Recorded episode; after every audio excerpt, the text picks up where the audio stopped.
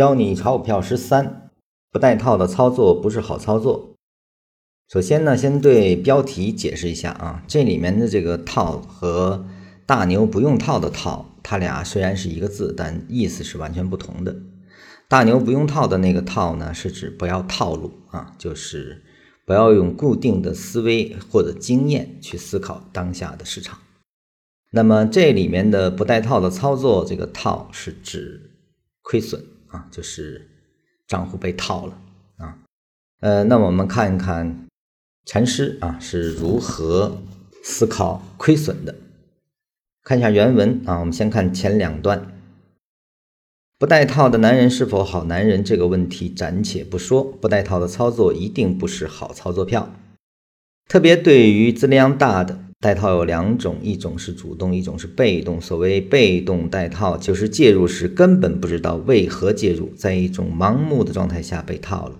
然后还有一种很错误的理论，认为亏损多少就要止蚀，按这种办法来操作，最终都不可能大成功的。几乎所有的投资者都是这种被动带套的，这种人都是被套所套。其实从来不存在真正的止蚀问题，只存在股票是否依然在能搞的范围内的问题。只有这种意义下才存在止蚀。一只股票的走势从能搞变成不能搞，请注意，站在盈亏的这里，并不意味着操作是失败了，可能已经大大盈利了。唯一退出的原因只是股票的走势已经不能搞了。投资市场中一个最坏的毛病就是根据盈亏进出，而盈亏不是鲜艳的，是根据当下的走势当下决定的，是被动的。根据盈亏进出就是根据被动的因素进出，这不是被动带套是什么？这里面请注意啊，我们常说的止损，而禅师用的是止蚀啊。止损损是什么？是你账户的盈亏状态。而这个“时”是什么意思呢？是指当下的走势由能搞变成了不能搞啊，也就是说状态发生了改变。